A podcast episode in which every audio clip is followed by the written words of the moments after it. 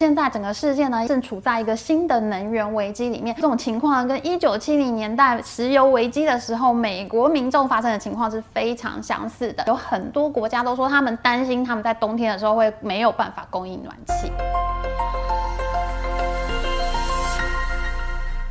Hello，大家好，我是 Amy。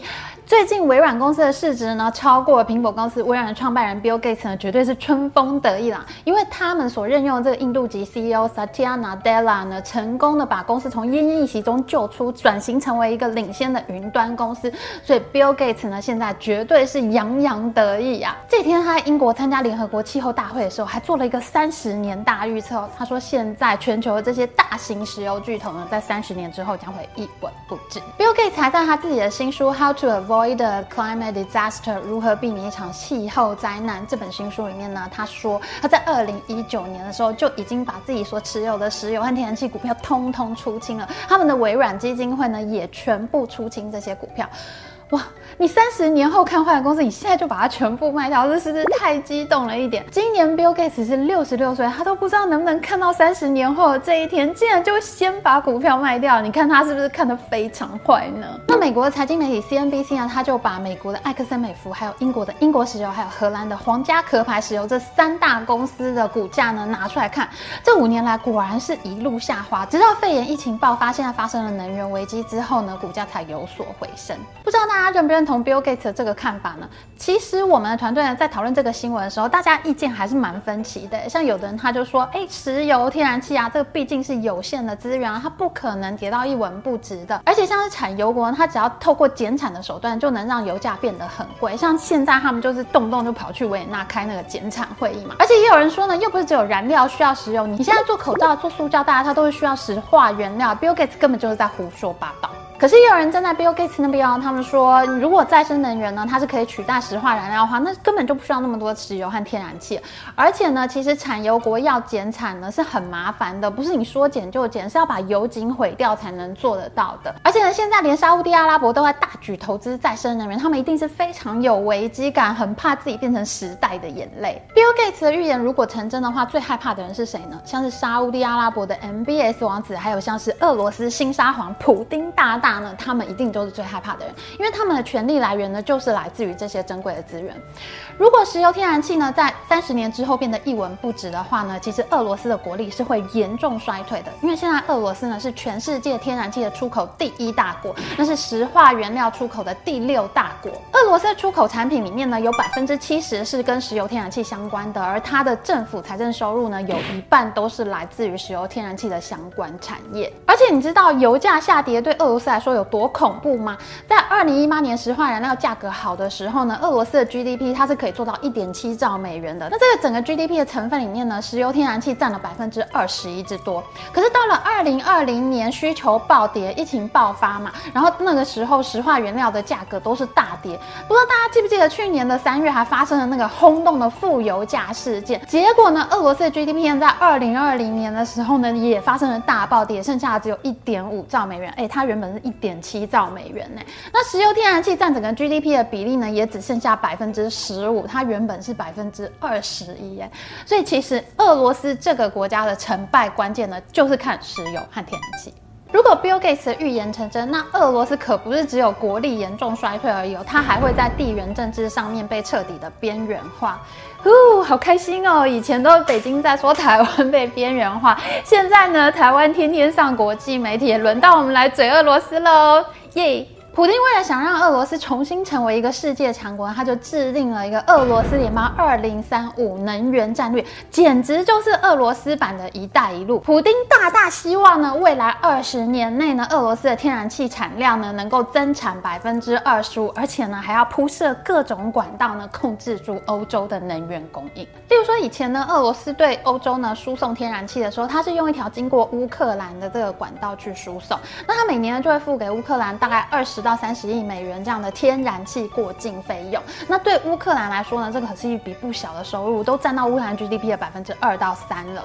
可是现在俄罗斯为了要孤立乌克兰呢，普丁就找来他们的国营天然气公司 Gazprom 呢，他们自己掏腰包花大钱拿了九十五亿欧元出来，相当于新台币三千亿元的钱哦。他们呢就直接走海路，穿过波罗的海，直接铺一条管道呢，直通德国，这个叫北溪二号海上管道。有了北溪二号之后呢，俄罗斯的天然气呢就不用再经过乌克兰了。那德国以后呢就跟俄罗斯关系会变得非常紧密。俄罗斯呢如果要你命就断你气，德国呢当然是会受制于俄罗斯的啦。还有另外一条管道呢，它是穿过黑海直达土耳其，这叫做土耳其西海上管道。那有了这两条管道之后呢，俄罗斯以后运送天然气再也不用经过乌克兰了。那么乌克兰对于欧盟各个国家来说，它的战略价值呢就大大的降。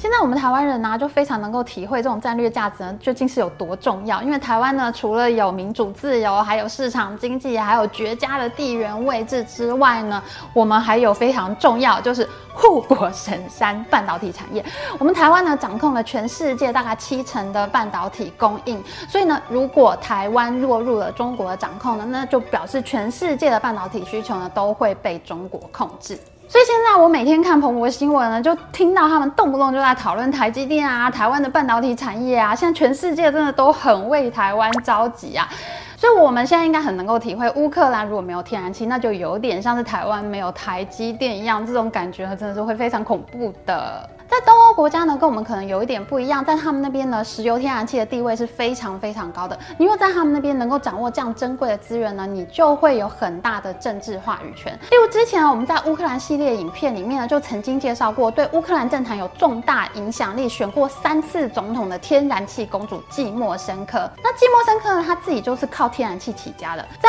二零一九年，季莫申科第三次参选总统的时候，他所提出的政见呢，就是要让乌克兰的天然气降价百分之五十。可见乌克兰一般民众是有多么痛恨油电双涨啊！普丁亲自规划的俄罗斯“一带一路”计划呢，其实还要更狠。他们不只想要控制住对欧洲的能源供应，他们呢还想要影响在亚洲的中国、日本、韩国这些东亚国家。譬如说，在二零一四年的时候，俄罗斯呢就和中国的中国石油天然气集团呢签署了一个长达三十年、价值四千亿美元的天价合约。北京真的是盘呐，因为这个合约签的太贵了，所以后来呢，这个合约就动不动被拿出来编。而俄罗斯国营天然气公司的 Gazprom 呢，他们就专门为了中国呢，他就铺设了一条叫做西伯利亚力量 （Power of Siberia） 这样的天然气管道，在二零一九年就已经开始运作，而且呢，现在他们还打算计划再开第二条西伯利亚力量二号。那我们都知道，俄罗斯的国土是非常非常大的嘛，他们就在远东的这个库页岛国土上面开辟了一个萨哈林二号计划。那这个呢，就是俄罗斯在他们东部国土上面呢所开辟的一个液化天然气厂。那因为库页岛呢离日本呢是非常非常近的，所以呢，像日本的三井物产啊、三菱商社这两家公司呢，都对萨哈林二号计划非常的感兴趣，他们各自持股了百分分之十二点五的股权。那俄罗斯呢，就透过它的能源经济呢，发展出它的能源政治关系呢，能够跟这些亚洲国家呢，跟中国、跟日本的民间企业呢，都建立起合作关系，它的触角呢，就能够伸进亚洲。所以呢，如果有一天石油和天然气变得不再重要的话，普丁呢就很可能会吃大便，而且俄罗斯的地位呢也会变得越来越不重要。其实俄国呢在古代历史上呢本来就是有一点像是蛮荒地带的国家，那它在二十世纪的时候一度成为世界第二大国呢，多少还是跟石油天然气时代呢有绝对的关系。如果你有看过我们之前所做的通货膨胀地月影片的话，那你一定会很清楚，现在整个世界呢因为肺炎疫情的扰乱呢，正处在一个新的能源危机里面。英国的民众呢都在加油站排队等加油，这种情况跟一九七零年代石油危机的时候美国民众发生的情况是非常相似的。那现在欧洲呢也非常缺乏天然气，有很多国家都说他们担心他们在冬天的时候会没有办法供应暖气。所以对普丁来说，石油和天然气的重要性正在下滑。那现在发生了能源危机，岂不是老天爷在告诉我要加油，要赶快推动俄罗斯版的一带一路，要赶快把这些管道都赶快装好？事实上呢，北溪二号计划呢，在整个推动的过程中呢，都遭到非常大的挑战。像是乌克兰、像是波兰这些东欧国家，他们都誓死反对北溪二号。这种心态呢，其实不难理解。像是中国和美国呢，关系最好那几年呢，台湾真的是完全被边缘化。那现在俄罗斯呢，它直接要跟欧盟来往，那中间的这些国家呢，都感到非常的紧张。所以你看，为什么立陶宛呢会奋不顾身跳出来挺台、挺美、抗中抗俄呢？因为他们心里其实知道，下一步要面对的可能就是俄罗斯的步步紧逼了。反对北溪二号最大号的盟友呢，其实就是前美国总统川普。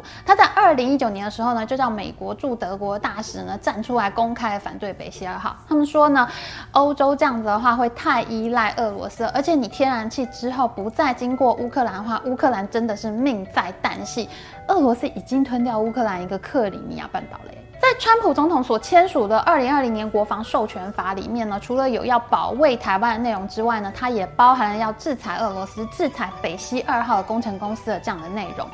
美国政府呢不准这些公司的高层呢到美国去旅行，而且呢还冻结了他们在美国的财产。这种制裁其实是非常有用的。譬如说，有家瑞士的承包商 OSIS 呢，他们一听到这个消息之后，就立刻宣布停工。而且呢，欧洲议会的很多议员呢看到这个情况，就纷纷站出来要求停止北溪二号计划。与此同时呢，川普政府还提出了一个三海倡议计划呢，要跟普丁打对台。美国主张呢，要在波罗的海、黑海和亚得里亚海这三个海海的沿线这些所有的东欧国家里面呢，设立很多个液化天然气站，而且里面的液化天然气呢，应该是由美国供应。这样子的话呢，这些东欧国家就不用害怕被边缘化了，而且呢，他们的能源呢，也不会那么的依赖俄罗斯能源。美国还做成了生意呢，所以眼看呢，在川普的主导之下呢，普丁的这个俄罗斯版“一带一路”计划呢，很可能。就要中断了。没想到这次的能源危机呢，真是给了普丁一条大活路。其实早在拜登政府上台之后呢，事情呢就开始变得摇摇摆摆。在今年五月的时候呢，美国国务卿布林肯呢，他就宣布放弃对北溪二号计划的制裁。那普丁一听到这个消息，他开心的要飞天，立刻猛爆的推动北溪二号工程啊。可是，其实美国政府它几个单位的态度呢，其实并不是统一的。譬如说，财政部呢，它就继续推动制裁，而且在六月的时候呢，白宫国家安全事务助理苏利文呢，他又说会对北溪二号继续制裁。难怪拜登政府会在阿富汗撤军的时候吃大便呢、啊！你这种事情态度怎么能摇摇摆摆啊？这本来就是非常容易出代志啊！普丁的态度很坚决，你的态度很摇摆，结果就是北溪二号终于在今年九月完工了。那现在呢，就是面临要不要启用的问题，因为在欧盟内部的自由派官员呢和东欧国家呢，他们都非常反对北溪二号的。可是呢，因为现在能源危机的关系呢，欧洲国家普遍都缺乏天然气，天然气的价格呢是居高不下。普丁呢就赶快跳出来假好心给塞里。他在十月的时候呢，他就说欧洲的天然气呢我们会负责，我们会来供应。就是他说完以后呢，欧洲的天然气价格呢就直线跳水。另外一方面呢，普丁也对德国施压，希望能能够加速通过北溪二号的核准函。那德国能源部长他在十月底的时候呢，终于有了回应，他说呢啊。其实核准这个北溪二号呢，并不会危害到德国啦，也不会危害到欧盟啦，大家不用那么担心啦。看起来就一副要通过的样子。所以现在看起来呢，真的是万事俱备，只欠启用了。没想到普丁这一次呢，真是发狠，趁火打劫，利用了能源危机这个珍贵的机会呢，一把把手呢伸进了欧洲去。毕竟谁知道天然气还能再值钱几年呢？谁知道普丁他还有没有下一次的机会呢？没想到一场能源危机呢，竟然可能改变欧洲地缘政治的面貌。接下来呢，这些东欧国家呢，肯定会越来越激烈的反中抗俄。所以你说人生是不是才是一场最大的追剧呢？一场能源危机，Bill Gates 抛售石化股票，普丁呢趁机介入欧洲事务呢，整个世界政治的格局呢可能会有所改变。好的，喜欢我们影片，请记得帮我们按赞，还有记得按订阅频道加开启小铃铛。我们下次再见哦，拜拜。